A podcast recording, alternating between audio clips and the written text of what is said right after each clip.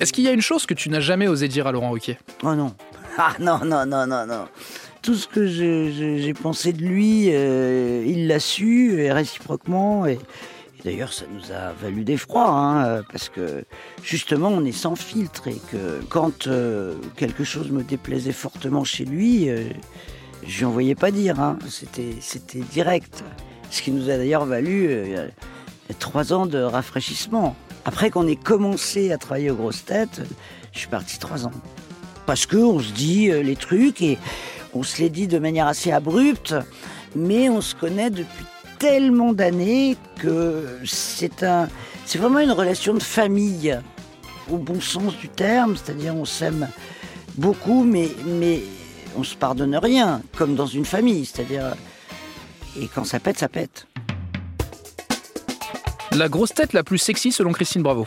Alors, dans les nanas, euh, Ariel Dombal, je la trouve absolument sublime, mais pas terriblement sexuée. On n'imagine pas Ariel, euh, je sais pas pourquoi, c'est une sorte de fée, d'entité euh, euh, irréelle. Eh ben, je vais vous dire, la Valérie Mérès, elle est vachement sexy, cette nana, parce que elle est pas toute jeune maintenant. Enfin, elle est pas vieille, mais elle est pas jeune. Et néanmoins, euh, quand je la vois aujourd'hui, je revois la jeune fille qu'elle était au cinéma avec ses grands yeux bleus, euh, euh, d'ingénue. euh, elle, elle, a- elle a vraiment fait fantasmer les gars. Et je la trouve, ouais, je la trouve sexy cette fille. Alors, ton souvenir le plus honteux dans cette émission? Oh, j'ai honte de rien. Je m'en fous complètement euh, et de ce qu'on pense de moi et de ce qu'on dit de moi. Euh, euh, j'ai zéro honte. Pour que j'ai honte, moi, il faut que j'ai été injuste ou que j'ai blessé quelqu'un de manière injuste.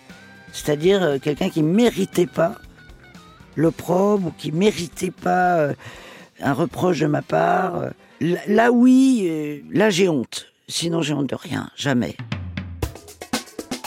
Avec quelle grosse tête pourrais-tu passer une nuit et toute ta vie? Une nuit, zéro. Aucun gars, aucune nana.